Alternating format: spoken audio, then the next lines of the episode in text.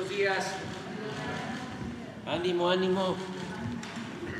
Vamos a iniciar la semana como lo hacemos los lunes. Empezamos con el quién es quién en los precios de los combustibles y de los precios también de la canasta básica. Eh, Ricardo Sheffield va a informarnos y luego vamos a informar sobre el tren Maya, el avance en el tramo 2 y la llegada del primer tren a Cancún que es eh, un acontecimiento, una muy buena eh, noticia. Eso es básicamente y luego abrimos para preguntas y respuestas, también para dar a conocer otra información. Buenos días, señor presidente, muy buenos días a todas y a todos ustedes quienes quieren el precio de los combustibles.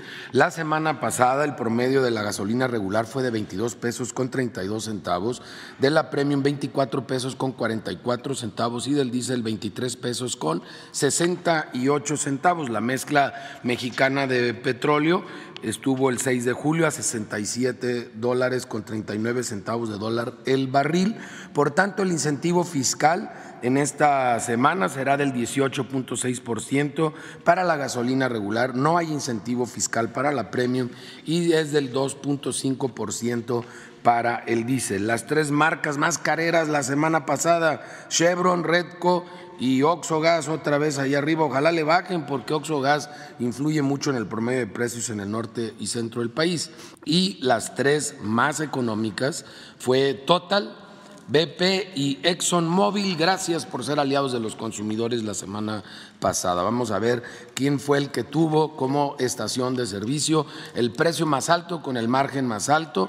En este caso, Corpogas en Solidaridad Quintana Roo tenía un precio al público de 23 pesos con 94 centavos, un margen de 3 pesos 68 centavos por litro, muy, muy alto comparado con los 16 centavos de margen que tiene Eagle Gas en Mazatlán, Sinaloa, y por tanto un precio mucho más bajo al público, 21 pesos con 49 centavos. En relación a la premium, el precio más alto con el margen más alto fue de Petroseven en Monterrey, Nuevo León 26 pesos con 5 centavos por litro, un margen de 3 pesos con 9 centavos, comparado con 18 centavos de margen de franquicia Pemex en Mérida, Yucatán, un precio al público de 22 pesos con 79 centavos. Por último, en el diésel, el más alto es de franquicia Pemex en San Pedro, Mixtepec, Oaxaca, un precio al público de 25 pesos con 95 centavos, un margen por litro de dos pesos con 42 centavos, mientras que Repsol en San Juan Bautista, Tustepec, Oaxaca, con un precio al público de 22 pesos con 99 centavos por litro, tiene un margen de 27 centavos y es la opción más económica. Atendimos 226 denuncias o quejas presentadas a través de la app de litro por litro, que recuerden que pueden descargar de manera gratuita tanto en Android como en iOS, un instrumento muy importante no solo para presentar quejas y denuncias, sino para que te enteres quién es el más económico en la región, en la zona donde tú cargas el combustible. 310 visitas o verificaciones correspondieron a esas denuncias y hubo cinco gasolineras que no quisieron o no nos permitieron la verificación a la que están obligados por ley en Sombrerete, Zacatecas, en Navasolo, Guanajuato. ¿Qué pasó, paisanos? También en Manuel Doblado, Guanajuato, tampoco se dejaron visitar. Y Amatepec, México, y heroica ciudad de Tlaciaco, en Oaxaca fueron las tres gasolineras que no permitieron verificarse. Estamos armando un operativo especial con la CRE, con ASEA y la Guardia Nacional para poderlos verificar ya de manera conjunta. Seguimos también viendo el servicio sanitario que muchos apreciamos que estén limpios y que estén en buenas condiciones y de preferencia que no nos cobren. En el gas LP haciendo un corte el 5 de julio y convirtiendo a pesos y a kilos el precio internacional del gas, nos da 18 pesos con 38 centavos y el promedio de las 220 regiones en el país 15 pesos con 80 centavos, significativamente abajo en el caso del cilindro de gas. No por nada el gas LP ha venido contribuyendo con este esquema de precios máximos a que se reduzca la inflación significativamente en el país. Ese mismo 5 de julio, el precio internacional convertido a litros y a pesos fue de 9 pesos con 99 centavos el litro, mientras que el promedio de las 220 regiones fue de 8 pesos con 53 centavos. Realizamos 898 visitas o verificaciones de constatación en las 220 regiones, entre 3 hasta 4 visitas por cada una de las regiones a distintas empresas y constatamos que todos estaban respetando el precio máximo, pero que había algunos que están por abajo del precio máximo, que eso es muy bueno, son aliados de los consumidores, que los encontramos en Jalisco, en Michoacán, en Coahuila, en el estado de de México, en Guerrero, ejemplo de ello, Oligás en Zapotlanejo, Jalisco, con un precio al público de 8 pesos 49 centavos el litro, cuando el precio máximo de la región es de 8 pesos 89 centavos, 40 centavitos por litro, muy buenos, acaban siendo significativos en la economía de quienes compran ese gas.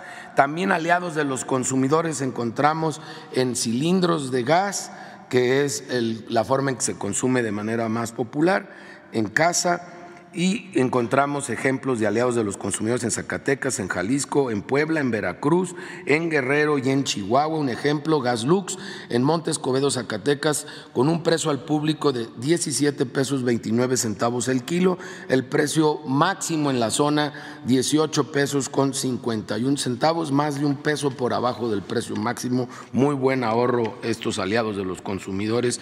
898 visitas de verificación, encontramos un vehículo que se inmovilizó y un porcentaje en esta semana un poco alto de cilindros en mal estado que los sacamos del mercado, ya no se les permite seguirlos usando a los distribuidores, pero los mejores verificadores del estado de la cilindro somos nosotros en casa, es muy fácil revisarlo.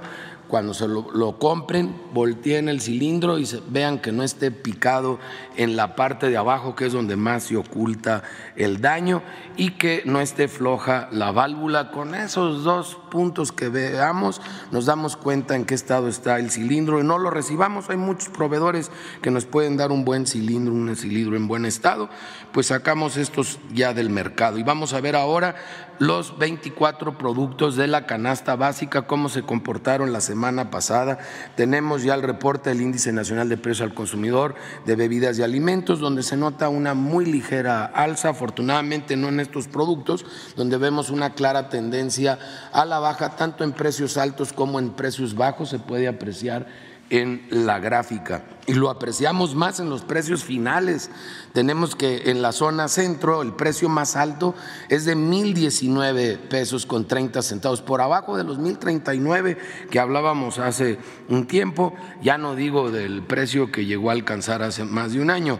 Y eh, ese precio lo encontramos en Walmart de Querétaro, Querétaro, mientras que el más económico es de Mega Soriana en Puebla, Puebla el paquete en 844 pesos con 50 centavos. La central de abastos en Iztapalapa lo tiene en 941 pesos con 10 centavos. En la zona centro-norte el precio más alto es de Walmart en Guadalajara, Jalisco, 1012 pesos con 40 centavos, mientras que el más bajo es de Soriana en Zacatecas, Zacatecas, en 853 pesos con 40 centavos. En la zona norte, la central de abastos de Monterrey, en Monterrey, Nuevo León, lo tiene en mil cinco pesos con 37 centavos, es el más alto de la zona, mientras que Soriana en Chihuahua, Chihuahua tiene el mismo paquete, los mismos 24 productos en la misma cantidad para una semana, en 816 pesos con 50 centavos. Por último, en la zona sur-sureste, Walmart en Oaxaca, Oaxaca, lo tiene el paquete 988 pesos con 60 centavos, muy buenos precios en la zona sur-sureste, y Soriana lo tiene en Boca del Río, el más bajo, en 806 pesos con 80 centavos. Toca reportar remesas, son números del mes de mayo. Mayo siempre es un mes en el que nuestras paisanas y paisanos, heroínas y héroes de allá de los Estados Unidos, con su esfuerzo, su trabajo, envían a mamá o esposa acá a México en promedio 350 dólares al mes Obviamente en mayo envían más de eso porque aumentó a 5.693.1 millones de dólares. Esto representa 71.6% más que en el 2019, 62.2% más que en el 2020, 25.8% más que en el 2021 y 10.7% más que en el 2022 es el récord histórico gracias a esas heroínas y héroes que de Estados Unidos apoyan a su patria, a su tierra. Y podemos ver también a lo largo de las últimas tres administraciones federales cómo ha tenido una tendencia significativamente a la alza y de forma continua a lo largo de la administración que encabeza el presidente Andrés Manuel López Obrador. Y ahora vamos a ver quién fue la peor y la mejor opción para el envío de efectivo. Recuerden que son dos variables, cuál es el tipo cambiario y si cobran o no cobran comisiones. Eso es lo que nos debemos de fijar paisanas y paisanos porque ustedes lo determinan allá en Estados Unidos por el canal que usan para hacer la remesa. La mejor opción fue un link en el envío de efectivo porque no cobró comisión ellos nunca cobran comisión, y 17 pesos con 10 centavos el tipo eh, cambiario. Zoom fue la peor opción en ese periodo, nos dio 5.764 pesos con 53 centavos por los 350 dólares, cobró una comisión de 3 dólares con 99 centavos de dólar y el tipo cambiario más bajo 16.66. Ahora para el envío en depósito de cuenta, eh, link fue otra vez la mejor opción, igual no cobró comisión, 17.10 el tipo cambiario, por tanto nos da la misma cantidad, 5.985 pesos por los 350 dólares. Y la peor opción fue RIA Money Transfer, que dio 5.769 pesos con 26 centavos, un tipo cambiario de 16.82 por dólar y una comisión de 7 dólares. Recuerden que quien más municipios cubre en el país, 1217 es Finavien, antes Telecom, y eh, Oxo es el que tiene el mejor horario y el mayor número de sucursales. De este lado no se paga, no se cobra la comisión, la comisión se determina y el tipo cambiario allá, paisanas y paisanos. Gracias a esas héroes y heroínas por el apoyo que nos están dando a sus familias. Gracias. Muy buenos días a todas, a todos. Con su permiso, señor presidente. Informamos hoy sobre el tramo 2 del tren Maya que va de Escárcega a Calquiní. Pasa por seis municipios de Campeche, tiene 234 kilómetros de longitud e incluye dos estaciones, tres paraderos, una cochera para trenes y una base de mantenimiento para la vía. Con el programa Promesa se interviene en los sitios de Sna y Escalunquín, donde además se construyen centros de atención a visitantes muy cerca de Sna habrá un hotel Tren Maya. En el tramo 2 del Tren Maya se registra 156 kilómetros de vía terminada y están concluidas 297 obras de drenaje en 153 pasos y un viaducto. Incluye la construcción del libramiento ferroviario de 18 kilómetros, donde ya se terminaron dos viaductos, 31 pasos la obra en el tramo 2 ha generado 12 mil empleos. Informamos también, señor presidente, que concluyó el traslado del primer tren de Ciudad Sagún, Hidalgo, a Cancún, Quintana Roo. Como usted lo constató, el primer vagón arribó al taller y cochera de Cancún la mañana del sábado 8 de julio. Los otros tres vagones llegaron el domingo. Se trata del primer tren tipo estándar con capacidad para 230 pasajeros. Luego de su acoplamiento iniciarán las pruebas estáticas y después comenzarán a rodar sobre la vía entre Cancún y Mérida para las pruebas dinámicas. El traslado de este primer tren implicó siete días de viaje a lo largo de casi 2.000 kilómetros, pasando por 10 estados, Hidalgo, Tlaxcala, Puebla, Oaxaca, Veracruz, Tabasco, Chiapas, Campeche, Yucatán y Quintana Roo. Inicialmente hubo algunos contratiempos, sobre todo por lluvia, pero se retomó el ritmo y se completó el trayecto conforme a lo estimado.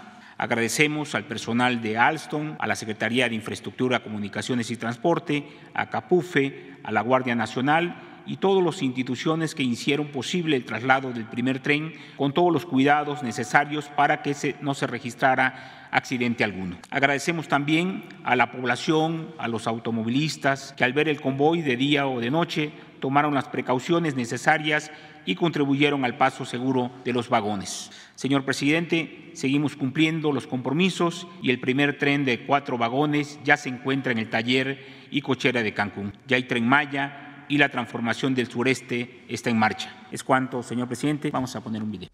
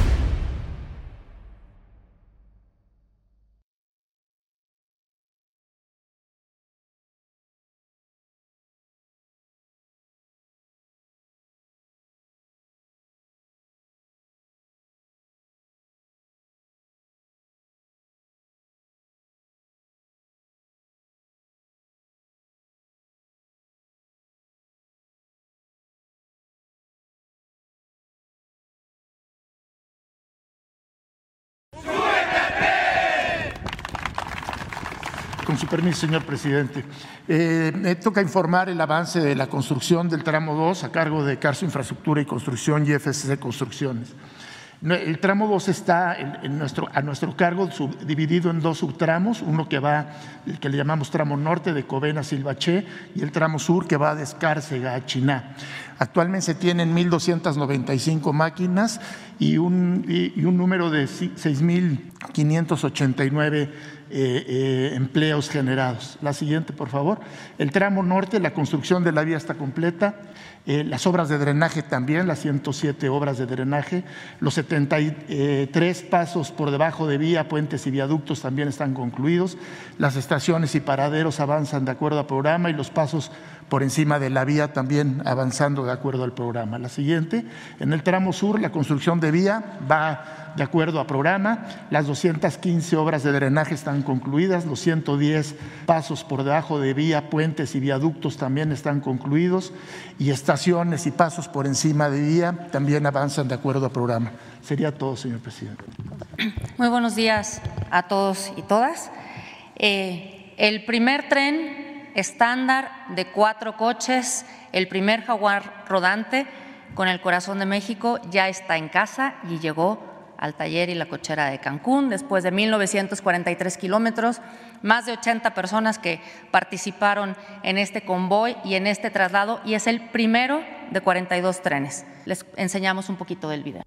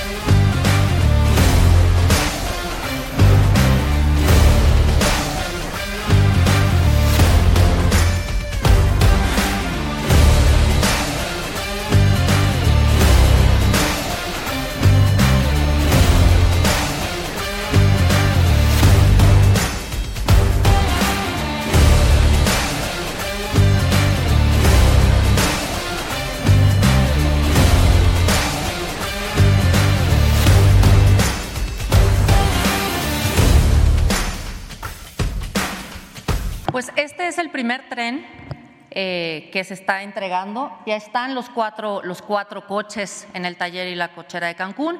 Se está haciendo todo el proceso. Desde ayer en la noche se terminó de quitar el embalaje.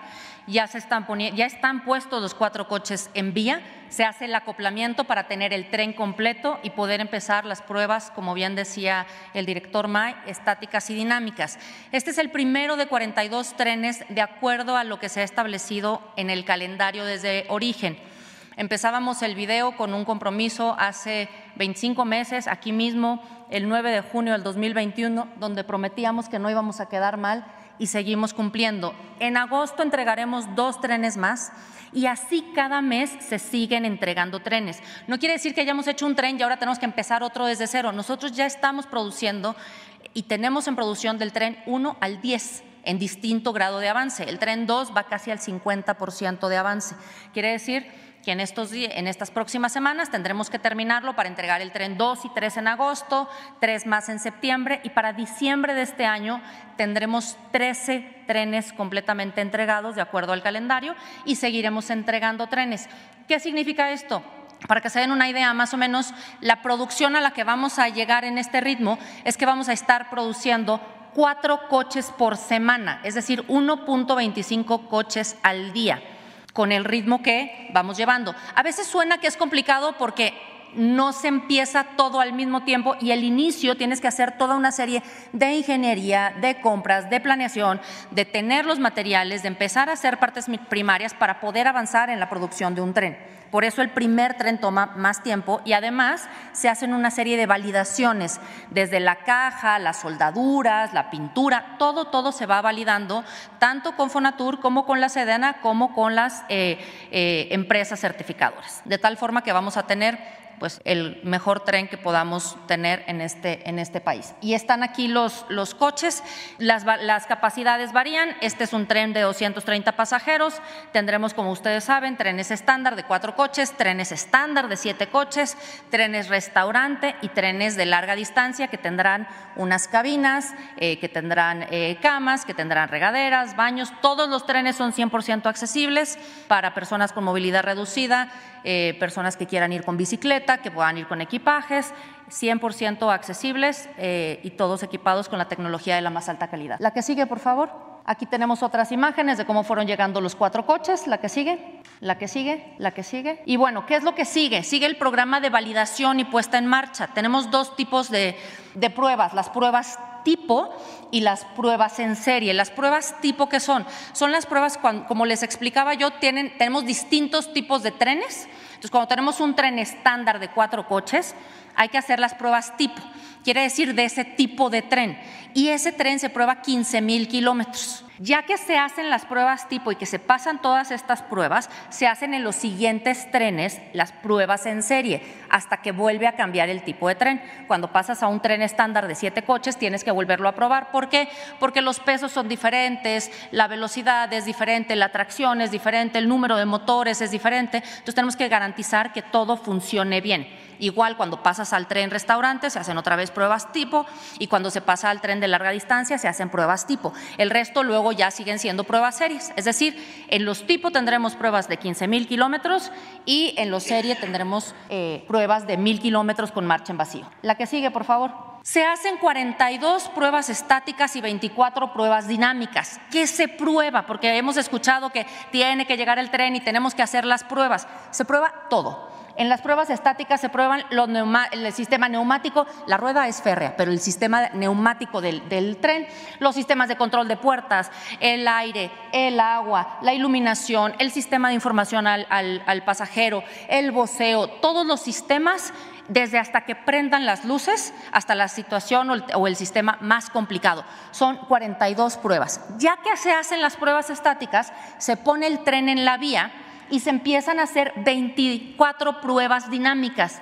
¿Qué se prueba? Pues otra vez todo, pero ya con el tren en la circulación en la vía. Es decir, cómo va a frenar, a qué peso, con qué peso va a ir, cómo va a ir en la vía, cómo va a ir circulando, el sistema de control eh, del tren, la calidad y el confort durante la marcha, que efectivamente no haya algún tema de alguna interfaz con la vía donde vayan brincando o que haya que corregir algo, eh, los ensayos acústicos, cómo va a sonar y algo súper importante, el tren va a 160 kilómetros por hora, pero se prueba al 10% más, es decir, se prueba casi a 180 kilómetros por hora. ¿Para qué? Para garantizar eh, que, realmente pueda excederse en un momento a la velocidad y se siga yendo con las características y las condiciones de seguridad eh, adecuadas. Se prueba en vía recta y se prueba en curvas, se, prueba con pendientes, se prueba con distintas condiciones meteorológicas. Es decir, lo que tratamos de hacer es de probar absolutamente todas las condiciones a las cuales pudiera enfrentarse el tren en la distinta ruta para que eh, podamos eh, prevenir y para que podamos garantizar que el tren está yendo en las condiciones seguras. Este es solamente un cronograma, no vamos a entrar porque es, mucho detalle, pero simplemente para darles una idea de lo complicado y, lo complejo que sí es el tema de las, de las pruebas, ¿no? A veces pensamos que es nada más prender el switch y pues no, es todavía un poquito más complicado. La que sigue, por favor. ¿De dónde viene todo el soporte? Bueno, de muchas partes del mundo, pero el equipo que nosotros le llamamos de pruebas y comisionamiento está encabezado por personas mexicanas que han sido capacitadas y que esto es algo súper importante del proyecto porque una de las cosas que estamos logrando en este tren para México, hecho en México, es no solamente la producción del tren, la manufactura del tren, sino la transferencia de conocimiento y el desarrollo de nuevas capacidades en México para el sector ferroviario para que después podamos tener más trenes con más mexicanos involucrados. La que sigue. Eh, ¿Qué se necesita? Bueno, esto ya eh, es más técnico, pero bueno, les está trabajando en la construcción de lo que ustedes vieron del taller y cochera de Cancún. Es un taller muy grande, este es de los más grandes y tiene todo esto, ¿no? Desde las vías, los fosos, dónde se va a dar el, mantenimiento, dónde se revisa el equipo del taller. Eh, tiene vías, una playa de vías, tiene vías principales, tiene otras vías de acceso, de conexión. La que sigue, por favor. Y bueno, esto necesitamos que la vía esté confinada, que es algo que ya se está trabajando para que eh, se puedan hacer las pruebas. Y estamos ya trabajando en 90 kilómetros con el apoyo de Fonatur y de los consorcios constructores para poder tener la, la, vía de pruebas en donde se harán todas estas pruebas que les comentaba, tanto en vía recta, plana, con pendientes y en distintas eh, condiciones eh, meteorológicas y con distinto tipo de, curvas. Eh, espero no haberlos aburrido mucho porque es un tema un poco técnico, pero gracias, señor. Gracias.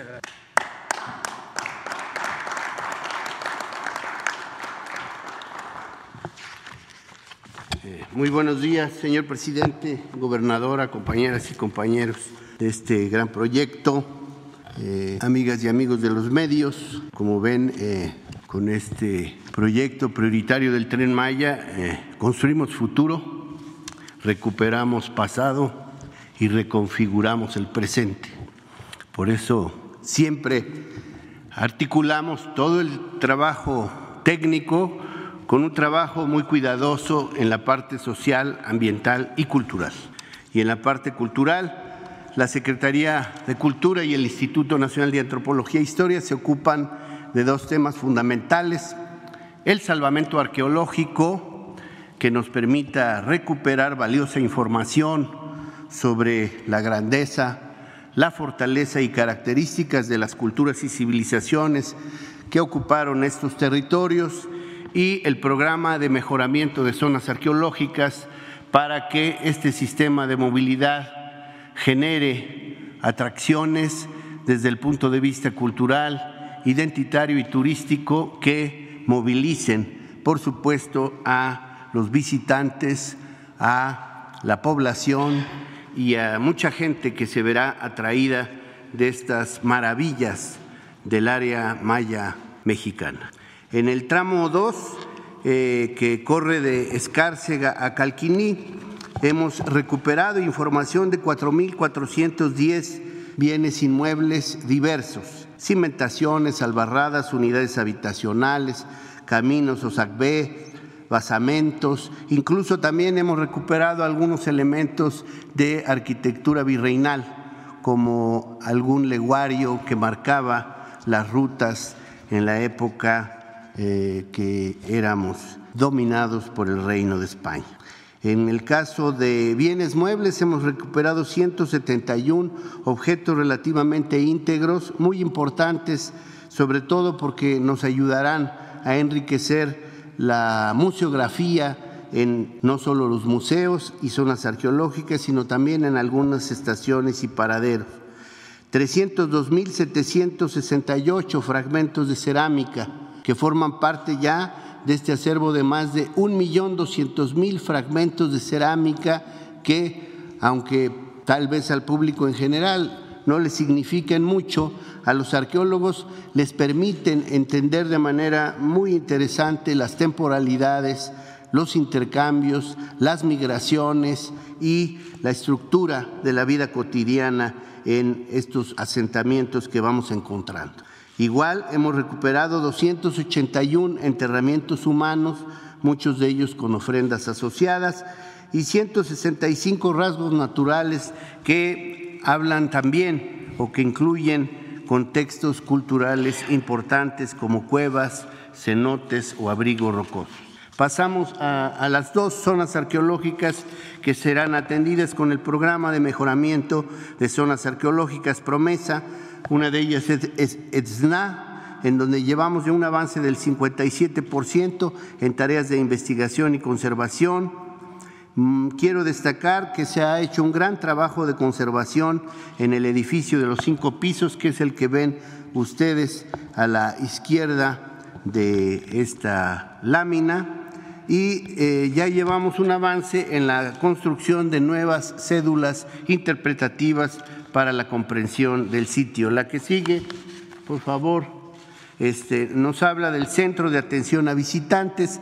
Estos son centros externos a la zona arqueológica, pero donde se ubican estacionamientos, área comercial, terrazas, sala de interpretación y, por supuesto, también áreas para el consumo de alimentos. La que sigue tiene que ver con el Museo de Esna, un pequeño museo que incorporará buena parte de los materiales que vamos recuperando tanto en el Promesa como en el salvamento arqueológico en todo este tramo 2 del tren Maya. La que sigue nos hablará de la zona arqueológica de Xcalumquín. Esta se encuentra cercana a lo que será el paradero de Geselchacán. Hemos eh, ya desarrollado un 11% de las acciones previstas en investigación y conservación. Ya se mandaron a hacer las cédulas y tenemos un 20% de avance en la señalética y esta zona que tiene todavía muchas áreas por explorar nos ha permitido extender el área visitable en este lugar y también al igual que en Etna, la que sigue, tendremos un centro de atención a visitantes que cuente con áreas comerciales y de servicios para que el público visitante tenga una experiencia más eh, amena, más adecuada en la visita a estas zonas arqueológicas. Es todo, presidente. Buenos días a todas, a todos. Con su permiso, presidente. Informamos sobre los avances ambientales. La primera, por favor. Compartirles que, como ustedes bien saben, esta es la obra que tiene más pasos de fauna, más de 500 pasos de fauna, tan solo en este tramo más de 100 pasos de fauna. Y también estamos en el quehacer de hacer eh, espacios de conservación y de cuidado ambiental. En este tramo 2 tenemos la participación de 19 ejidos en pago por servicios ambientales, pero también estamos construyendo áreas destinadas voluntariamente a la conservación. Más de 48 mil hectáreas están eh, para este año que vamos a certificarlas a través de la Comisión Nacional de Áreas Naturales Protegidas en cinco ejidos. Estas áreas se hacen directamente con los ejidos donde pasa este tramo. La siguiente, por favor. También tenemos una inversión social de más de 90 proyectos forestales con una inversión de 160 millones de pesos en diferentes propuestas, proyectos que coayudan a la conservación ambiental. Colocación de cámaras trampas, monitoreo de fauna silvestre, taller de planeaciones participativas, plantaciones forestales de diferentes especies que son tropicales como caoba, como cedro, además del programa Sembrando Vida. Y monitoreo de la vegetación que se tiene en estos espacios de flora y fauna. La siguiente, por favor. Tenemos el cuidado de macizos forestales, donde están 45 brigadas de vigilancia, prevención y combate de incendios. Estas brigadas están formadas directamente por compañeras y compañeros miembros de los diferentes ejidos que se forman y se capacitan para atención de incendios en selvas medianas, en tulares, en manglares, en plantaciones agroforestales y en acahuales. Es cuanto. Con su permiso, señor presidente, muy buenos días para reportar el avance en la construcción del hotel de SNAC que la Secretaría de la Defensa Nacional, a través de la Dirección General de Ingenieros, ejecuta en la zona arqueológica del mismo nombre, localizada en el estado de Campeche. Actualmente la obra presenta un avance de 12.5% en ejecución de los trabajos, tales como el colado de concreto de columnas, la colocación de vigueta y bovedilla de la planta baja, así como la colocación de tuberías para las instalaciones eléctrica, hidráulica y sanitaria. Se han generado un total de 275 empleos para los pobladores de la región, con lo que se apoya al incremento de la derrama económica y la generación de empleos directos e indirectos. Como ya se mencionó, este hotel se encuentra muy cerca del sitio arqueológico del mismo nombre, con un diseño ecológico en el cual coexista con la zona arqueológica y las áreas naturales. Se materializa bajo altos estándares de calidad, considerando su apego a la normatividad ambiental. Se realizan además actividades de reforestación mediante la siembra de 4.500 árboles, más de los ya existentes, coadyuvando con el enriquecimiento natural del área y trabajos de, de salvamento de flora y fauna. Es cuanto. Presidente, Taquimachacahuelesh, compañeros, tu mentan tu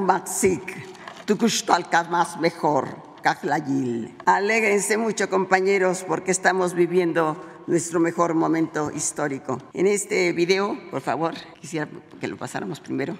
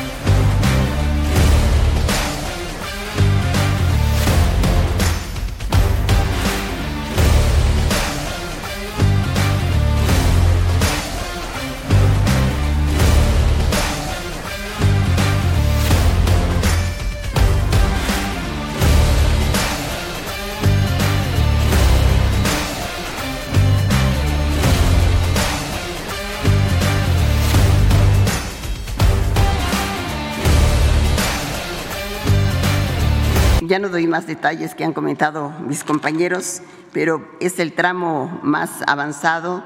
Prácticamente aquí con Carson está el 90% de los terraplenes y vamos también avanzando en las zonas arqueológicas, en las dos zonas arqueológicas que tendremos.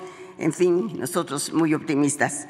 Y en esta cascada de aciertos nada más queremos agregar de esta cuarta transformación, el tren Maya se levanta como la obra más deslumbrante y emblemática. Quien diría que México, un país que le llaman tercermundista, está haciendo ahora la obra más grande que se esté llevando a cabo en el mundo y sus alrededores. Eh, decía un empresario que nos acompañó el otro día en la evaluación que se necesita estar cerca para conocer la complejidad de este reto.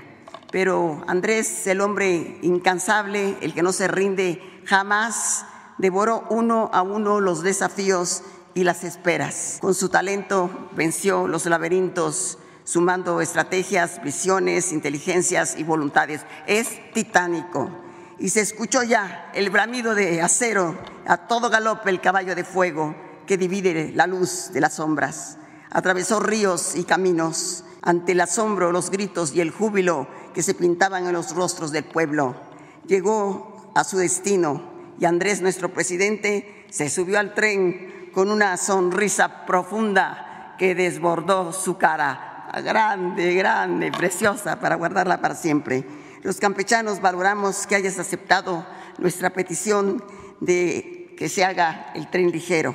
Este tren va a ir de la estación de Campeche hasta conectar con el centro histórico. Es una obra millonaria y es también otro abrazo más de tu generosidad. El tren es para Campeche un provocador y no solamente es un sueño. Hoy nos hace soñar pero en grande. Campeche llegó a aportar más del 25% del PIB y sin embargo cuando se habla de que en lugar está en crecimiento económico de los 32 estados, Campeche está en el número 33, porque estamos bajo 5. ¿Y esto por qué? Porque no tenemos infraestructura, sin gas, sin electricidad, sin caminos, eh, dos vuelos, pero bueno, después de estar en una trampa maldita, hoy llega el tren y creemos que de aquí en adelante no dependeremos más solo del petróleo y del gobierno. Hoy tú y tu equipo nos están dando la mano, siempre sensibles, para alentar la dinámica de futuros proyectos e infraestructuras urgentes, imperativas, para hacer menos profundo el abismo que hay entre la opulencia y la miseria que se vive en mi Estado. Pero como decía Neruda, presidente querido, pase lo que pase, llegue a donde llegue, este golpe de viento, de buen viento, lo agradecemos de corazón algo apareció en el aire inmóvil, un solidario sonido en la ventana que nos ha hecho recuperar la esperanza. Gracias por el honor de decidir que en Campeche, en septiembre, en esta tierra que tanto te ama, se haga la primera prueba dinámica en la que nuestro guerrero jaguar se subirá al tren y atravesaremos Mérida y llegaremos al mar. En cada sueño, en cada vuelo, el pueblo que te amamos lleva tu huella tú, hermano Andrés, el hijo de la milpa, tú que llevas todos los colores del maíz tatuados en la piel, tú como el caballo de fuego, óyelo bien, serás historia y leyenda. Gracias.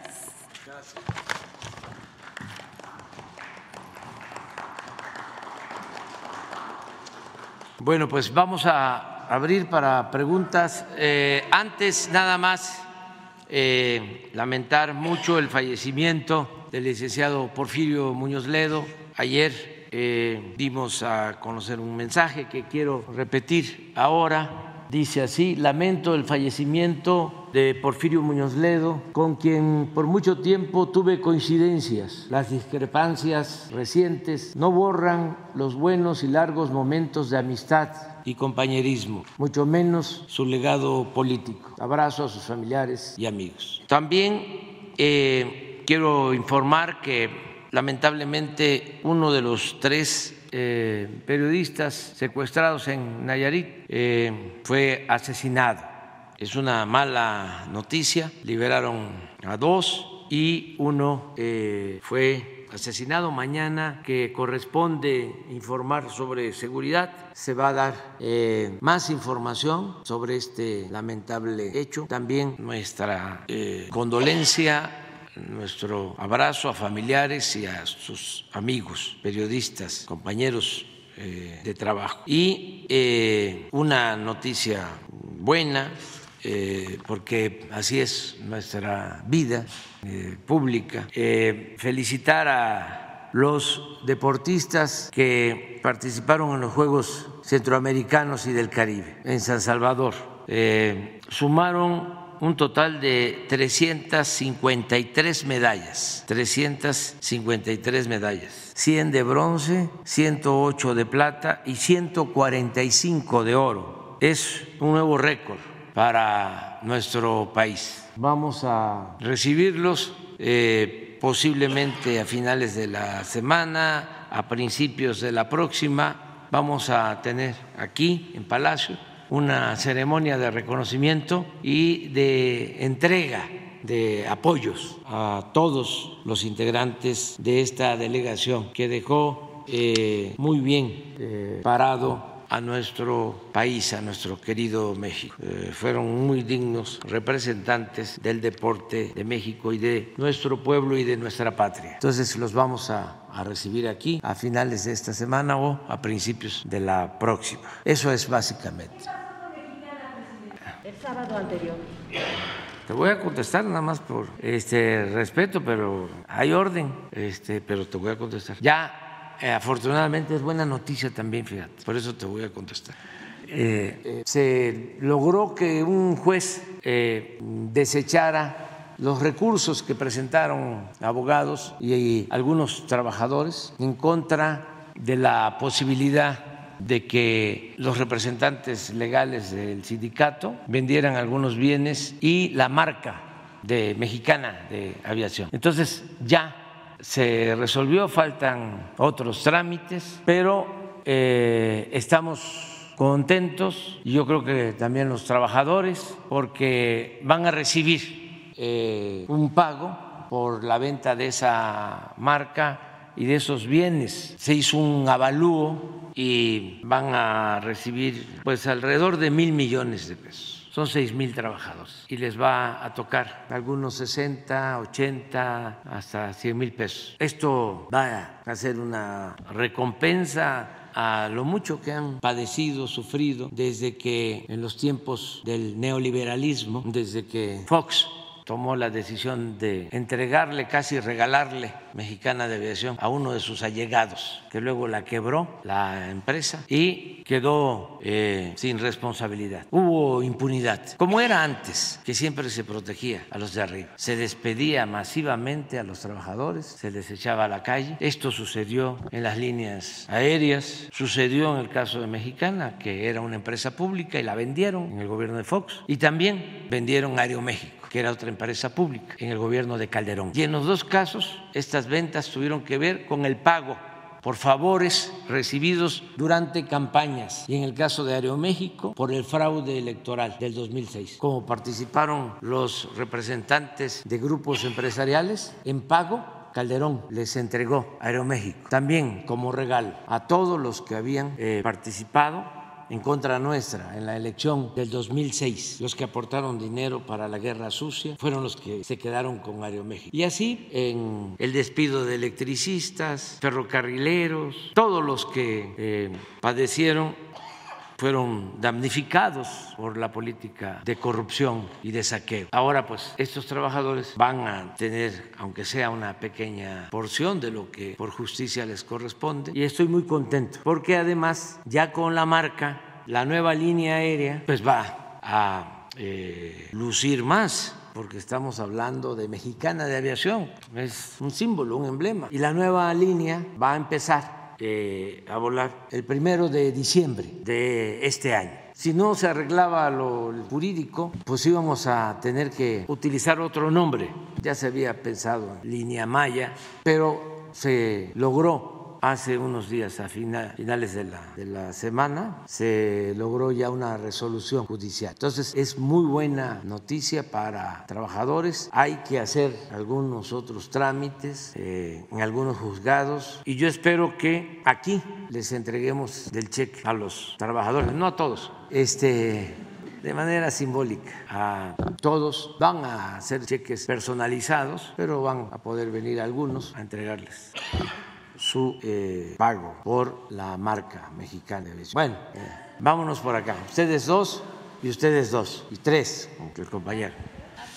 Buenos días, señor presidente. Mi nombre es Yufel Carolina de códigolibre.mx. Señor presidente, dos preguntas. En días recientes, el candidato Adán Augusto López ha estado en controversia por varios temas, y si esto llegase a afectar su campaña por la coordinación de la defensa y no consiguiese el cargo, ¿podría volver a su gabinete? Y segundo, la capital de Guerrero se vio muy afectada este fin de semana. La ciudad estuvo vacía, los negocios cerrados, pocas personas en las calles y mucho y poco transporte público. Mientras la alcaldesa Norma Otilia Hernández aseguraba que todo estaba bien y no la tumbarán. ¿Qué nos puede decir respecto a esto? Gracias, señor presidente. Bueno, lo primero va a depender de los eh, resultados, hay que esperarnos. Y la verdad que todos los que están participando son gentes con mucha experiencia en la administración pública, en la política, en la buena política, son honestos y aquí tienen las puertas abiertas. Nunca se les han cerrado las puertas, pero va a depender de ellos y de los resultados del proceso, de cómo decida la gente, que es la que va a resolver a quien quiere que yo le entregue la estafeta, el bastón de mando para conducir el movimiento de transformación. No es como en el flanco derecho, que ahí ya eligieron los de arriba, Diego, Fox, Salinas, etcétera, etcétera, etcétera. Y los medios ya eligieron a la señora Sochi. Eso ya está resuelto. Esa fue una consulta que hicieron en los curitos a los de arriba, el gerente del bloque conservador, Claudio X González. Y ya impusieron a la señora Xochitl y ya hay cargada o no se han dado cuenta, porque son predecibles y obvios. Entonces acá es distinto, todavía falta ver quién va a ganar la encuesta. ¿Y cuál es la otra pregunta? La de Guerrero el fin de semana. Este estuvo muy, eh, estuvo muy afectado el fin de semana por los, el, las pocas personas en las calles, el transporte público, todo esto se, se vio afectado, pero la alcaldesa Norma Lotilia dijo que todo estaba normal y que no la iban a tumbar y de verdad que fue muy difícil este fin de semana. ¿Qué opinión nos da de eso? Estás hablando de Chilpancingo. Sí, de los transportistas. Sí, sí, se está viendo eso. Eh, mañana que van a estar aquí los del Gabinete de Seguridad nos van a informar también sobre la situación en Guerrero y en especial en Chilpancingo. ¿Qué tal, presidente? Buen día. Carlos Guzmán de Cuatro Media Telecomunicaciones, Veracruz. Consultarle, aprovechando que está la secretaria del Medio Ambiente, sobre lo que está pasando con los chimalapas. Hay un, eh, hubo un plantón la semana pasada, desconozco si esté todavía aquí en la Suprema Corte de Justicia de la Nación, justamente con ese tema. Usted había comentado que esta parte se iba a hacer una área natural protegida muy grande. No recuerdo, usted desmiéntame si me equivoco, iba a ser la más grande, aparte del país, una de las más grandes del mundo por la extensión. Pero hay un conflicto ahí, ya hay un eh, procedimiento judicial en la Suprema Corte de Justicia de la Nación. Pues es consultarle justamente ese tema que también afecta a Veracruz. Inicio, por favor. Sí, estamos este, buscando un acuerdo porque había, como sucede en otros estados, Campeche con Quintana Roo, en la zona de Espujil. Eh, son problemas de límites que vienen de lejos, también problemas de límites entre comunidades y constantemente hay confrontación, lamentablemente, y estamos dialogando donde hay eh, más problemas de límites agrarios es en el estado de Oaxaca. En todos los estados hay, pero en Oaxaca son más frecuentes. Estamos ahora, por ejemplo, atendiendo un problema de límite que lleva muchísimos años. También la Corte resolvió a favor de Sola de Vega y en contra de San Vicente Coatlán. Y ya es una última instancia en lo legal, pero el conflicto está ahí porque lamentablemente han habido hasta muertos. Entonces no es que se tome una resolución legal y ya se solucionó el problema, no, hay que dialogar mucho, hay que llegar a acuerdos, hay que convencer, eso es lo que se tiene que eh, llevar a cabo lo que se tiene que realizar. El caso de los límites de Chiapas con Oaxaca y Veracruz también se complicó porque hubo una resolución de la Suprema Corte a favor de Oaxaca en ese litigio en la zona de los Chimalapas. Estamos hablando como de 500 mil hectáreas, si no es que más. Entonces, eh, los nuevos límites, de acuerdo a la resolución de la Suprema Corte, desaparecen como tres municipios de Chiapas. O sea, pasan a ser parte de Oaxaca. Y también hay una parte de Veracruz, que quedaría también como parte de Oaxaca. Entonces estamos buscando un acuerdo a ver si pones un plan para que este, toda esa franja que está en conflicto se pueda convertir en una zona de reserva natural protegida, aun cuando se cumpla con la decisión de Oaxaca, de, de, la Suprema Corte, de que son tierras de Oaxaca, que existe un convenio para que la tierra se trabaje de manera mancomunada y que se aplique un programa para la reforestación porque son tierras que eh, tienen todavía eh, mucha madera, son tierras forestales. Sí, sí, es, es esto, es toda esta parte. Aquí está por Cintalapa, es todo esto. Incluso llega hasta, hasta la costa. Eh, y acá está Oaxaca, es esto, toda esta franja. ¿Y qué se va a hacer, presidente? ¿Va a reunirse con los gobernadores? Eh, ya hay eh, un avance de acuerdo entre los gobernadores de Oaxaca y de Chiapas. Y también está participando el gobernador de Veracruz hay mm, eh, buen entendimiento. Yo espero que se llegue a un acuerdo. Eh, tienen que hablar con las comunidades y nosotros vamos a apoyar si se llega a este acuerdo. ¿Podría ser antes de fin de año o de final de su administración? Que sí, ojalá que podamos hacerlo lo más pronto posible. Se está atendiendo, hay mesas de trabajo con este propósito. Y segundo tema, regresando al tema político, eh, usted mencionaba al fin bueno, antes del fin de semana que usted mencionaba antes del fin de semana que no había destapado a Xochitl. Pero en el caso de Ciudad de México se menciona a Santiago Tabuada, que es el bueno. Usted que se entera de todo y sabe de todo, es la persona mejor informada del país. ¿Sabe algo de este tema? ¿Quién es sí, el bueno también, cómo no. Pues es que son muy, muy obvios, ya lo dije, predecibles. ¿Cuál es Tabuada? ¿El de Benito Juárez?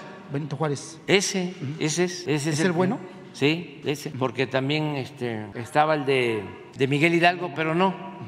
El de Santiago Tahuá. Sí. ¿Cuándo lo informaron? Es igual, porque eh, al momento que este, llegan al acuerdo con lo de Xochitl, como originalmente estaban pensando en Xochitl para la ciudad, eh, acuerdan que el delegado de Benito Juárez, a pesar de los escándalos de corrupción, pero son de las cosas que suceden, eh, que pueden parecer extrañas, pero así es la vida política y así es la democracia. Ese eh, señor Tabuada fue el que obtuvo más votos, es de los que eh, obtuvo más votos en la pasada elección en Benito Juárez, porque ahí la mayoría apoya a los candidatos de la derecha, en la colonia del Valle.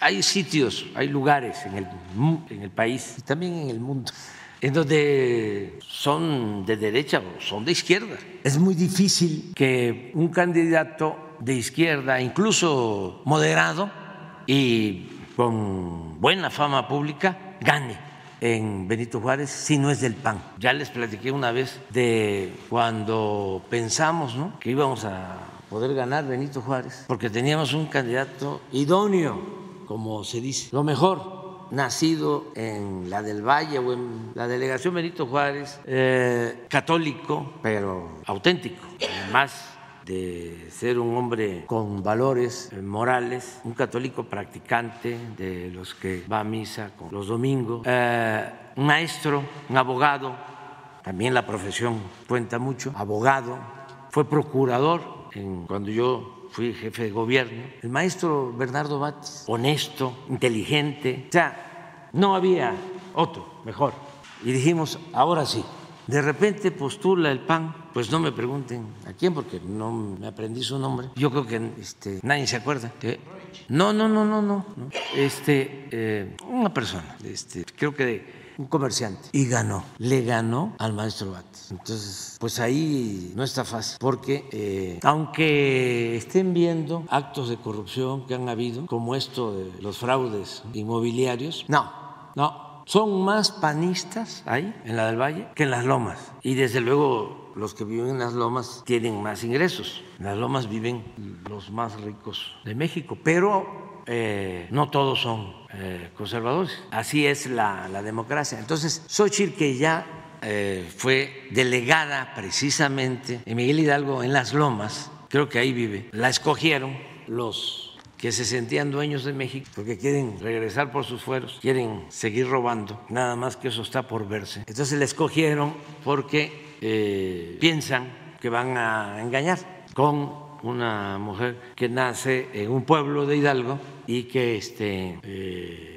habla de manera coloquial, directa, eh, dice groserías, pero pues la gente ya no este, se va a dejar engañar. Es como, ¿se acuerdan de las víboras y las, ¿cómo se llama?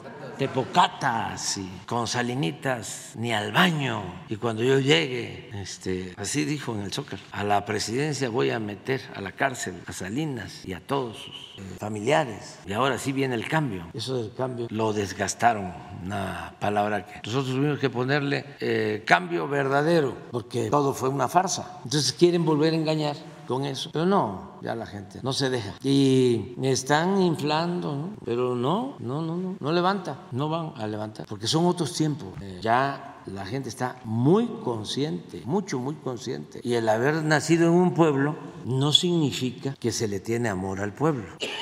Muchas veces quienes vienen de abajo se vuelven ladinos y son racistas y son clasistas. Se olvidan de sus orígenes. Suele pasar en los pueblos los más eh, represores son caciques también de origen popular que olvidan su pasado. Hay algunos que hasta eh, se blanquean.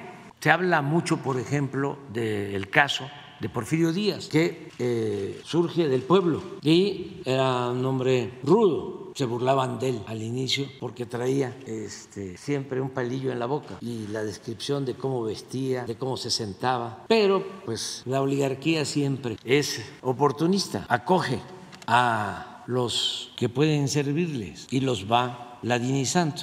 Entonces, Porfirio una de las cosas que hizo es que a los 50 años se queda viudo y contrae matrimonio con una joven de la oligarquía de entonces, con Carmelita Romero Rubio, que tenía 17 años. Pero fíjense cómo es el poder. Romero Rubio había eh, desempeñado el cargo de secretario de Relaciones con Sebastián Lerdo de Tejada. Era el 2 y Porfirio con eh, un movimiento militar los derroca al gobierno legal de Sebastián Lerdo de Tejada en 1876. Y se tienen que ir todos al exilio. Se va Lerdo, se va eh, el papá de, Carmelita. Se habla de que em, Lerdo, el presidente destituido, era padrino de Carmelita, la hija de Manuel Romero Rubio. Eh, pero empiezan a regresar ya cuando Porfirio toma el poder, ya cuando tiene las riendas del poder, y todos a regresar y se empiezan a volver porfiristas, al grado de que este, la hijada de Lerdo se convierte en esposa de Porfirio. El que nunca regresó fue Lerdo. Murió en Nueva York con mucha dignidad. Claro, ya Porfirio y los lerdistas que estaban en el gobierno eh, tuvieron eh, pues la audacia de irlo a buscar, traer su cuerpo y lo homenajearon. Pero cuando trajeron su cuerpo hubo un movimiento popular en contra del porfiriato, hubo inconformidades. Entonces Carmelita, a pesar de su juventud, era una mujer muy educada, muy formada culturalmente. Eh, es de esos casos en donde se junta la oligarquía con la aristocracia, porque son cosas distintas. El oligarca es el que tiene el dinero, no necesariamente es el que tiene cultura. Eh, el aristócrata sí, tratan de cultivarse por generaciones. Entonces eh, tocaba el piano, eh, era una mujer muy inteligente, culta, y se dice que ella fue la que blanqueó a Porfirio, o sea, lo pulió. Este, y ya después, pues Porfirio, ya más grande, pues ya era otra persona. entonces, ya empezó a ingresar al círculo de eh, los hombres de negocio, lo empezaron a aceptar porque hay algunos que traen complejos y que quieren figurar arriba y a veces llegan a tener dinero, pero lo que quieren es tener roce social. Siempre ha existido eso. Pero en estos tiempos benditos ya la gente está muy consciente. Entonces es muy difícil que se engañe. Si no se tienen convicciones, si no se le tiene amor al pueblo, si no se le respeta al pueblo. No, aunque eh, se venga de cuna humilde, aunque se haya nacido en un pueblo. No, son cosas distintas. Entonces, ellos piensan, los manda más, que pueden engañar. No, les falló. Ya, se los puedo adelantar. También ya este, chuparon faro ya. Ya muy rápido, esto sí preguntarle, presidente, eh, ¿qué está pasando en Chiapas? Están surgiendo muchos grupos de autodefensa, entre comillas. Eh, prácticamente yo he contado 14, venía checando en la madrugada en el camino para acá, son 14 grupos de autodefensa pequeños, pero sin duda alguna pues están generando mucho problema. ¿Qué nos puede, nos puede informar de eso, presidente? Muchísimas gracias. Pues eh, hay grupos eh, de autodefensas, pero no muchos, ¿eh? y hay presencia de la Guardia Nacional en Chiapas. Han querido crear una un ambiente de que en Chiapas hay mucha inseguridad, mucha violencia, pero no, yo les puedo este, probar con datos de que no hay homicidios, no tenemos eh, un índice delictivo alto, es de los estados. ¿Sabes por qué no pones Chiapas en homicidio? Para verlo, porque si no, este, solo nos atenemos a la percepción y esa se puede crear se puede crear una percepción negativa. Además, cuando hay un hecho como el secuestro de los servidores públicos del reclusorio, entonces eso eh, los medios lo eh, magnifican y se genera toda una percepción de que hay muchísima inseguridad pero nosotros diario estamos viendo y eh, miren Chiapas, por cada 100 mil habitantes, lugar 26, perdón, sí, esto no, no, no, este, no tiene que ver con lo que dicen los medios, esto debe ser en general no por 100 mil, el número de homicidios. Sí hay, pero eh, normal tenemos eh, presencia en la zona norte, en la parte también de la sierra, en los límites con Guatemala y está tranquilo. Sí, sí, sí. Pero siempre hay intención, ¿no? De decir la violencia. Si se les cae Xochitl, ¿en qué se agarran? Pues se agarran hasta de un clavo ardiendo. Pero este, la violencia. Imagínense qué cuentas va a entregar Claudio. Tienen que seguir, ¿no? Sí, pero la violencia. Ah, el tren Maya, sí, tren Maya. Destruyeron la selva, válgame Dios, ¿no? este, hasta los sitios arqueológicos, ocurrencias. No, no, no, no, no. Lo que está gravísimo es lo de la violencia. Eso está gravísimo. Pues sí, sí estamos este, enfrentando eso. Son remanentes que nos dejaron, o sea, la herencia que nos dejaron los gobiernos vinculados a la delincuencia, a la delincuencia organizada y a la delincuencia de cuello blanco. No hay que olvidar que en México hubo un narcoestado y todos los grupos que operan en el país que tienen que ver con la delincuencia organizada, todos se crearon en el periodo neoliberal, todos, y se les impulsó y estamos haciendo un gran esfuerzo para serenar el país y vamos avanzando. Nada más que nos dejaron muy alto el índice delictivo, mucho, muy alto. El caso de homicidios, altísimo. Y lo hemos bajado como 15, 17%. Es el que más nos ha costado de los delitos eh, reducirlo, pero ha bajado eh, no dicen nada, por ejemplo, pero hemos reducido el delito de secuestro en 65%. El robo en general, incluido el robo que hacían los delincuentes de cuello blanco. Pero es eh, Chiapas, ¿no? Eh, hay cuestiones. Una vez aquí la compañera del Reforma, ¿no? Cuando estaba yo dando a conocer que estaba contento porque habían aparecido los secuestrados en Chiapas. Entonces la compañera del, Reforma inmediatamente me pregunta, ¿y la este, señora este, secuestrada, la que supuestamente, presuntamente originó el secuestro este de los 16 servidores públicos, ¿en dónde está? ¿Qué pasó? ¿Qué hay con ella? Eso es el Reforma, ¿no? La compañera que hace su trabajo y que por cierto es buena periodista. Este, pues qué le puedo decir que ya afortunadamente está la señora este, de regreso. Pues me dijeron ahora que fui a Chiapas, nada más que no quieren este, opinar, no quieren saber nada y se le debe de respetar. Pero pues solo que yo lo diga aquí y aunque yo lo diga, ya mañana no sale, sale este, lo que consideran nos daña. No hay objetividad en eso. ¿no? No, hay ética. Tampoco hay que pedir que cambien su actitud. Los entiendo muy bien. Es que recibían mucho dinero, la mayoría de los medios de información, pero mucho, mucho, mucho, para que la gente lo sepa. Documentado 10 mil millones al año, documentado, de dinero del presupuesto. Y eso lo bajamos a 2 mil, 2 mil 500. Pero periodistas que cobraban el otro día estaba yo viendo el del cristalazo, estoy escuchando, este, enojadísimo, pero parece que está en una lista, era de los que recibía dinero. Sí, ¿no? Entonces, pues tiene razón de estar enojado. Eh, López Origa, pues está ahí en la lista. Krause, pues también vendían suscripciones de revistas al gobierno que supuestamente eh, se editaban pero suscripciones de 8 mil, 10 mil revistas que les compraba el gobierno, de letras libres. ¿Cómo no va a estar enojado Sheridan? Aguilar Camín, que también les compraban 8 o 10 mil revistas, pues todo el tiraje de la revista Nexos. ¿Cómo no va a estar enojada la señora Pajés? De siempre, si recibían dinero. Hay un periodista de estos formados en el Reforma, ¿no? Que salen de las escuelas de comunicación social con ganas de hacer un periodismo eh, plural, profesional, cercano a la gente, periodismo de investigación. Pero los agarran ahí en el Reforma y los meten al redil y los derechizan. Ese es el caso de este Moreno, Daniel Moreno. De ahí salen ya forman su revista, su plataforma, tenía también dinero, o sea, del gobierno, le daba dinero al gobierno, supuestamente muy objetivo, muy profesional, independiente. Se les deja de dar el dinero y todo su periodismo es en contra de nosotros. Pero tienen fama de ser gente este, decente. No, ¿no? Y ya no hablemos de otros, ¿no? Que este, de plano eh, actúan al servicio de intereses creados. Lo que hemos dicho de los famosos periodistas, que ganan dos millones, tres millones, uno que gana 10 millones de pesos mensuales. Ahora sí que de parte de quién? ¿Qué periodismo es ese? Popular, no.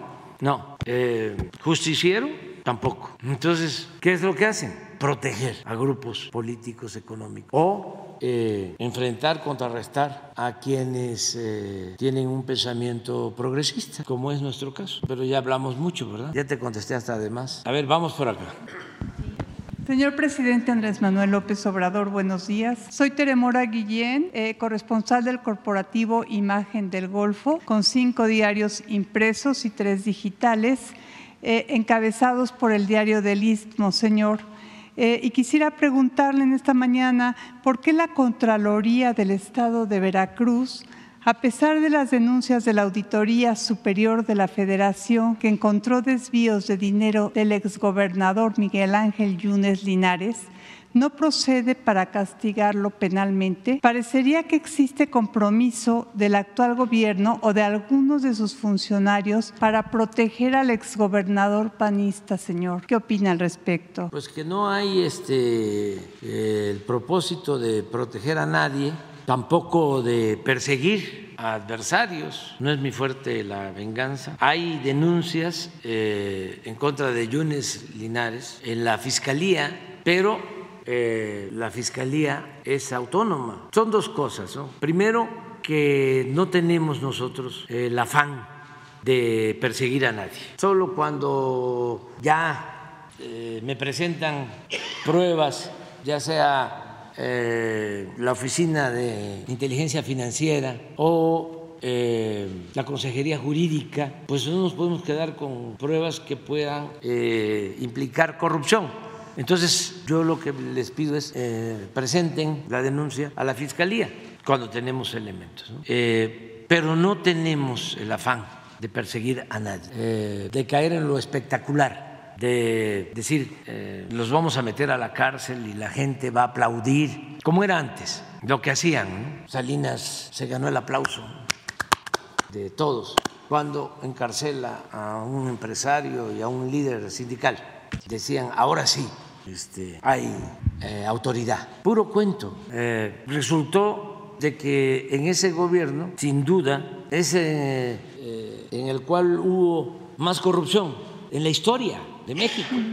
Dicen, ¿en qué gobierno, ya no como presidente, como historiador, considera que ha habido más corrupción en el sentido amplio del término? Yo les diría, Santana, porque imagínense lo que implicó la pérdida de la mitad de nuestro territorio. Y luego que lo traen los conservadores, vende otro eh, pedazo, otra extensión de México en 10 millones de pesos, la mesilla en aquel entonces. Después de que nos habían arrebatado, después del zarpazo, que nos quitaron la mitad del territorio y se tiene que ir al exilio, lo van a buscar los conservadores y viene y vende la mesilla, otra extensión del territorio, en 10 millones y derrocha todo el dinero. Entonces, hablando de corrupción, eso sí fue mucho. Pero luego, Porfirio Díaz, también muchísima corrupción, reconocida hasta por sus mismos escritores. Hay un libro que escribió Francisco Bulnes, que eso lo recomiendo a los jóvenes, que era porfirista, y hace un relato de todos los negocios que se hicieron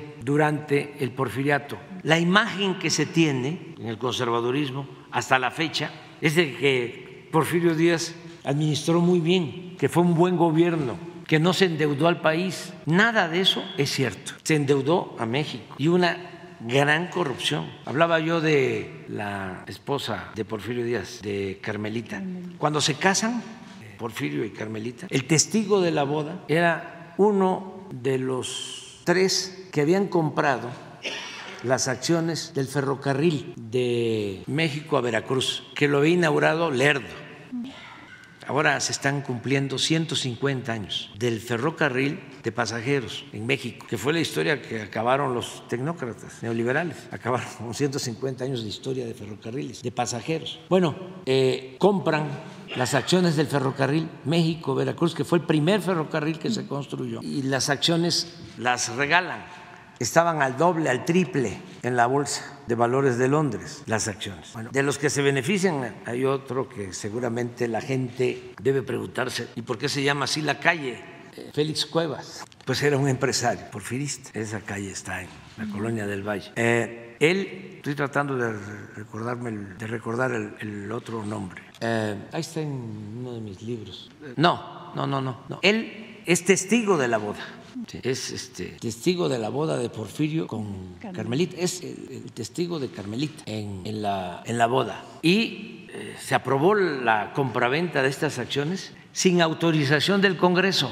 Pero no solo eso, con Porfirio Díaz se entregaron concesiones y se construyeron más de 20 mil kilómetros de vías férreas. Como tardó mucho, pues se comunicó todo el país por ferrocarril. Pueblos que no existían, por ejemplo, Torreón, surge con el ferrocarril. Eh, se comunican eh, los puertos y la frontera, pero eh, deciden las empresas que tienen las concesiones declararse en quiebra. ¿Y qué creen que pasa? El gobierno de Porfirio Díaz, con Liman Tour en Hacienda, los rescata como un proa y pasan los ferrocarriles a ser propiedad pública. Les compran las acciones. Claro que hay negocios porque el hermano de Limantur y otro señor este, que tenían información privilegiada sabían que se iba a llevar a cabo la compra de estas acciones, se adelantan, compran las acciones cuando no valían nada, luego el gobierno las adquiere y ganan muchísimo dinero, o sea, la élite. O sea, eran de los grandes negocios que se hacían al amparo del poder público. No, el otro,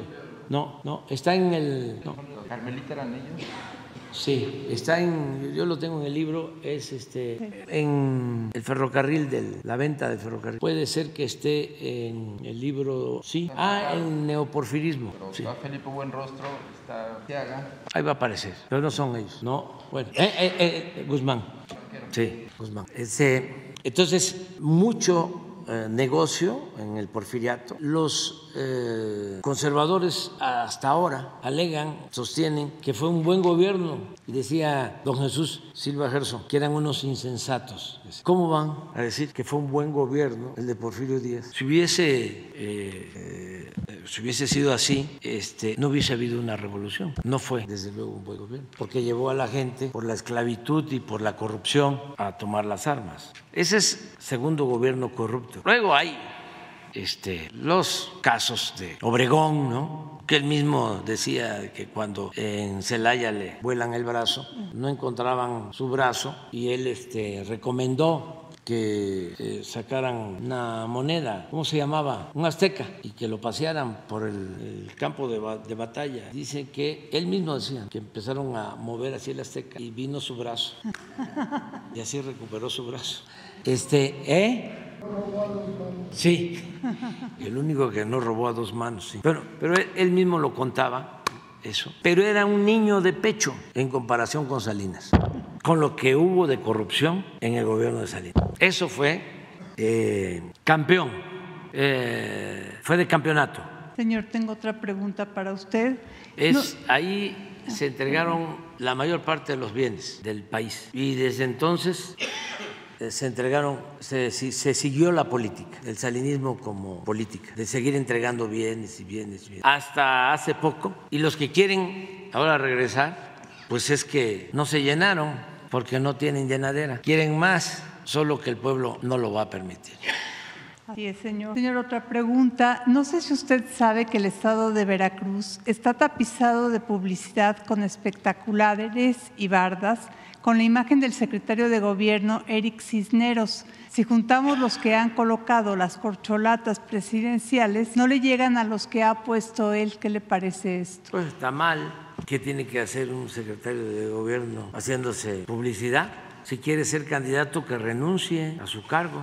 Así. Y eso que habría que ver si eh, son los tiempos que dictan los partidos, que deciden los partidos. Y por último, señor, nosotros consideramos que su obra más importante arriba del tren Maya y la refinería es el corredor interoceánico del Istmo de Tehuantepec por el gran interés que ha despertado de inversionistas de países de Asia y Europa que quieren participar en la construcción de las plantas industriales y nos preocupa que usted visite más el tren Maya que el tren del Istmo, por lo que eh, los empleados, la derrama económica y los beneficios que va a generar al país, señor. Acabo de estar allá hace 15 días. ¿Va a seguir yendo Sí, continuamente? sí, cada, cada mes voy al istmo, pero en los últimos tres meses he ido, pues en dos ocasiones, no, en, en dos meses he ido dos.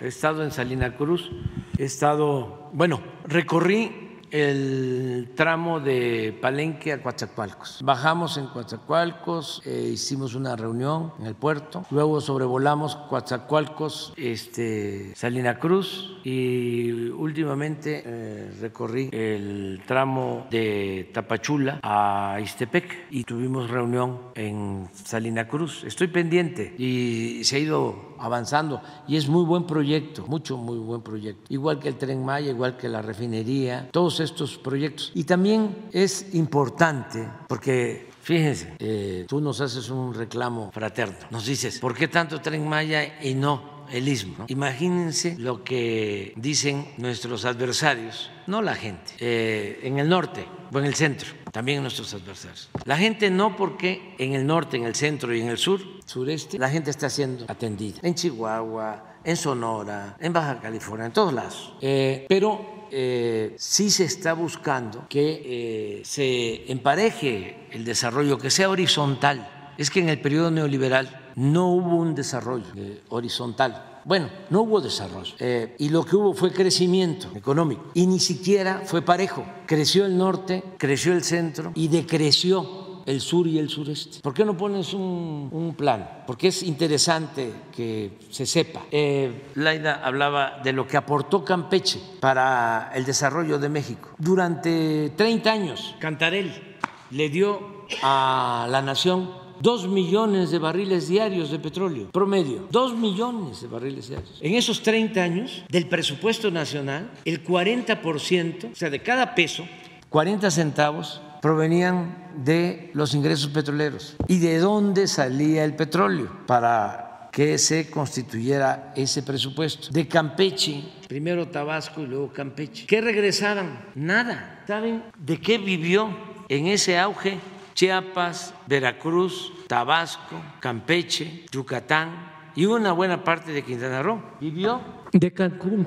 30 años. Era en el único sitio de aquí para acá en que había crecimiento. Tasas de crecimiento de dos dígitos, es decir, 10, 12% anual. Entonces, muchísima gente se eh, trasladó, migró a Cancún. Al mismo tiempo que aquí, de aquí, se llevaban el petróleo, al mismo tiempo que el 40% del presupuesto salía de aquí, para el centro y para el norte del país, para todos. Entonces, ¿qué es lo de ahora en el sureste? Es que como eh, se acreditó Cancún, no me gusta usar la palabra marca, pero es lo más conocido en el mundo porque llegan 30 millones de turistas. ¿Por qué lo del tren Maya? Porque lo que queremos es que conozcan, se internen y conozcan la gran riqueza cultural y lo que significa la selva tropical, que no se conoce.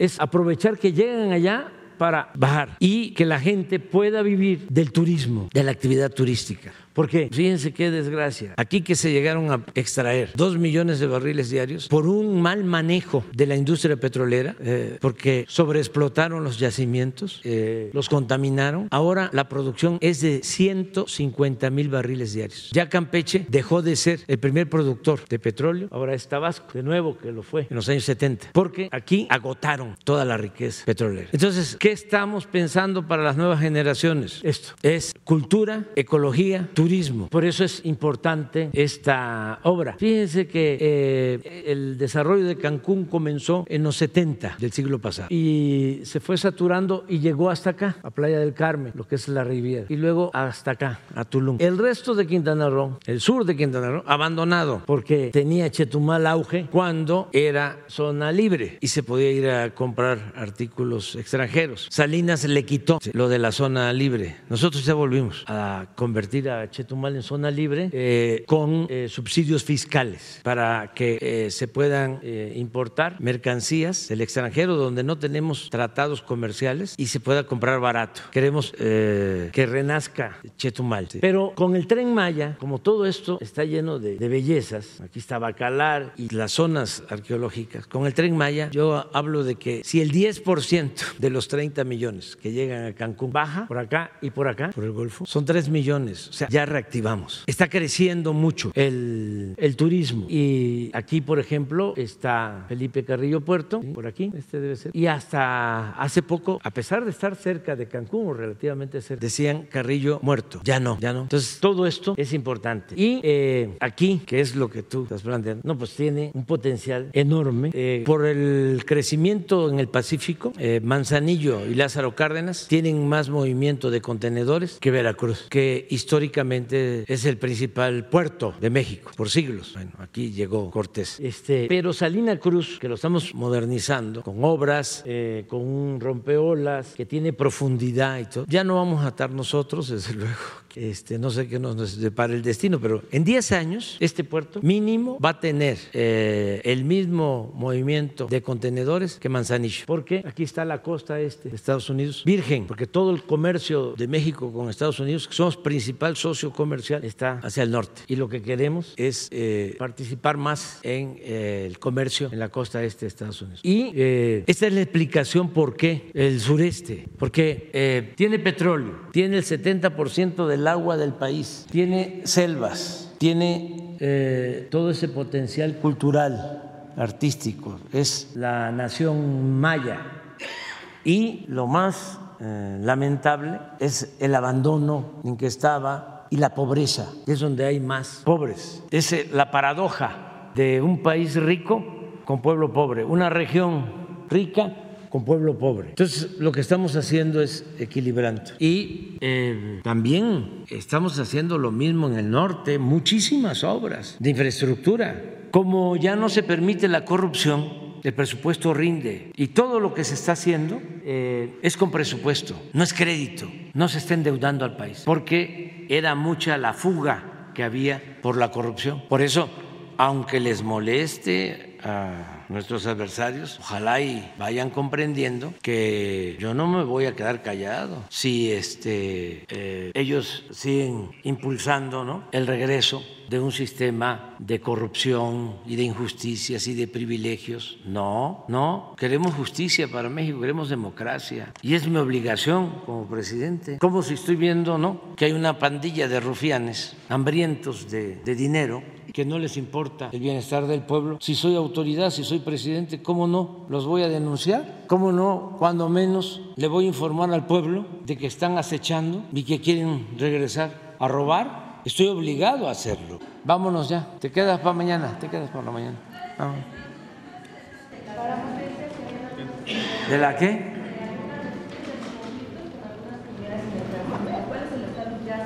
No hay ningún problema, ningún problema. No, ningún problema. Ah, también, fíjense, para que vean la hipocresía ¿no? de los conservadores. ¿Por qué no pones otra vez el, plano? ¿Dónde creen que ah, el del a ver si el del tren de toda la ruta? ¿Dónde creen que se presentaron más amparos? Todo todo el circuito del tren son 1.554 kilómetros. ¿Dónde creen que hubieron más amparos? Aquí en la Riviera Maya. Aquí donde construyeron hoteles sin este, permisos ecológicos, aquí donde destruyeron zonas arqueológicas. Estos mismos eran los que financiaban a los pseudoambientalistas. Increíble lo de los ambientalistas o pseudoambientalistas. Eh, de repente alguien decide hacer una obra y le pueden eh, hacer un movimiento, aunque sea de poca gente, 10, 15, 20, con cartulinas y denuncias en la prensa y todo. Y lo que buscan es dinero. Tengo pruebas para decir de que ambientalistas de estos eh, los eh, han maiciado, les han dado dinero y se callan la boca. Muchísimos amparos, pero ya no prosperó ninguno. Ya tenemos libre todo el derecho de vía. ¿Saben por qué también salimos adelante? Por el apoyo del pueblo. Con el pueblo todo, sin el pueblo nada. ¿Ustedes creen que los amparos eh, eh, los promovían los ejidatarios, los comuneros, los campesinos? No, no despachos de aquí, de la Ciudad de México, de sí, de las Lomas y de Polanco, de Claudio, eran los que promovían los amparos. Este, y ambientalistas, como está muy bella esa zona, les daban hospedaje en buenos hoteles, van, toman una foto, ponen una manta y al hotel, porque el ambientalismo es deber, pero también es placer. bueno, ya vámonos. Este, ¿eh? Antes de Navidad o En diciembre, en diciembre, en diciembre. Eh, bueno, voy a aprovechar para decirles que eh, mi quinto informe lo voy a rendir en Campeche, eh, precisamente por lo que estamos aquí tratando. Primero de septiembre, que formalmente es el informe. Entonces, lo vamos a rendir en Campeche en la mañana y ese día, terminando el informe, nos vamos a subir al tren, no para inaugurarlo, nos vamos a subir en la estación de Campeche eh, porque coincide que es viernes, es el fin de semana de la supervisión que hago cada 15 días. Entonces nos vamos a subir al tren en Campeche, a la estación de Campeche y vamos a bajar en Tella, en Mérida. Es el primer recorrido, pero de supervisión, diciembre por ejemplo, sobre todo por la aerolínea de, eh, mexicana de aviación. Sí, sí, Viene mucha gente. Sí, en diciembre la, la, inauguración, pero en septiembre vamos a hacer esa supervisión. Vamos a tener una reunión ahí en eh, Mérida también. primero es el informe en Campeche, terminando el informe, nos subimos en la estación de Campeche. Ahí están ustedes invitadas e invitados. Sí, al recorrido. Nada más que este, Jesús, porque son cuatro vagones, este, cuatro este, coches, este, nada más. Los que vienen en la mañana, esos ya están. Este, y luego, este, al día siguiente, vamos a, volver a subir al tren y vamos a, a bajar en la estación de Chichen Itza, porque eh, aquí Diego Prieto, eh, los arqueólogos van a abrir eh, lo que se conoce como Chichen Itza Viejo, o sea, que fue un primer asentamiento, las primeras construcciones. Entonces se va a abrir al público, así es, ¿no? Ese día. vamos a hablar ahí nada más de cultura, de arqueología, de todo el rescate que se está haciendo en la región. Eh, van a estar arqueólogos con nosotros, vamos a tener una reunión con ese propósito. Nos volvemos a subir al tren y bajamos en Cancún. Eso sería el sábado. Y ahí en Cancún hacemos otra reunión y vamos a inaugurar algunas obras en Cancún, el tren y algunas obras. Entonces ya les adelanto. Pero es supervisión porque este, todavía o sea, hay estaciones, las mismas estaciones este, eh, que vamos a, utilizar, pues están en proceso, pero ya el tren puede, no se va a desplazar a 160 kilómetros por hora, porque todavía está en el periodo de prueba, pero sí eh, vamos a llegar este, sin problema. Este, Antonio, eh, del grupo Carso ya tienen, ese es un tramo de ellos, de Campeche a Calquiní. Sí, y este y ya, ya tú lo recorriste, ¿no? Una locomotora de trabajo. O sea, ya se puede, ya, ya está, ya están las vías. Eh, entonces es una buena, buena noticia. También aprovechar para agradecerle mucho a Maite, que la empresa Alstom, pero es una empresa francesa, muy seria, muy responsable. Pero tenemos la suerte de que en esa empresa francesa trabaja una mexicana, Maite, y que eso eh, nos ayuda mucho. Igual los trabajadores de Ciudad Sagún, los que hicieron el tren, muchas gracias. Y todos los trabajadores que están trabajando en el tren Maya.